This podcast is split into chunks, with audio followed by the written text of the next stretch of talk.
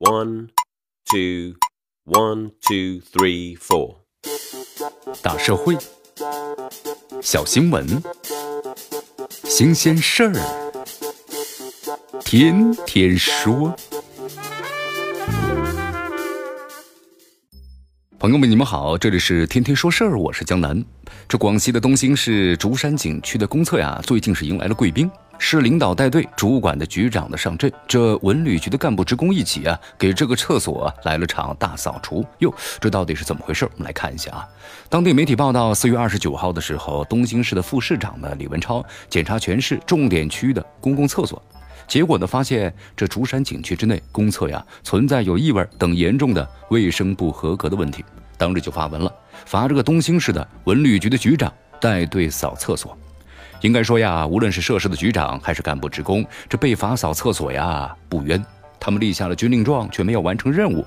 一个月之前呢，当地就对公厕管理提出了无异味的卫生要求，如果一个月的期限呢没有达标，那就要罚这个扫厕所。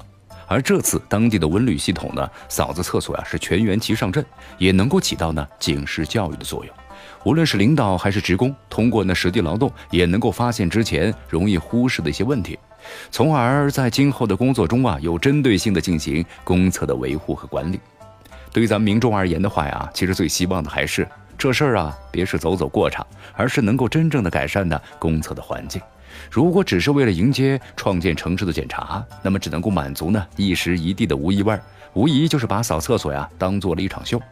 作为这旅游城市，这景区的公厕不仅是当地的居民和咱们游客的方便之地，同时也代表着一地啊细节之处的文明。因而，保持城市公厕的整洁卫生，仅靠一次大扫除看来还不够啊。这意味着，在被罚扫厕所之后，咱们的相关部门呢，是不是有必要理清下工作中存在的短板呢？准确认识成因，是资金问题、设施问题，还人员管理不到位，以便能有针对性的对症下药。也唯有如此，这被罚扫厕所呀，才能够体现出其价值所在啊！这里是天天说事儿，我是江南，咱们明天见。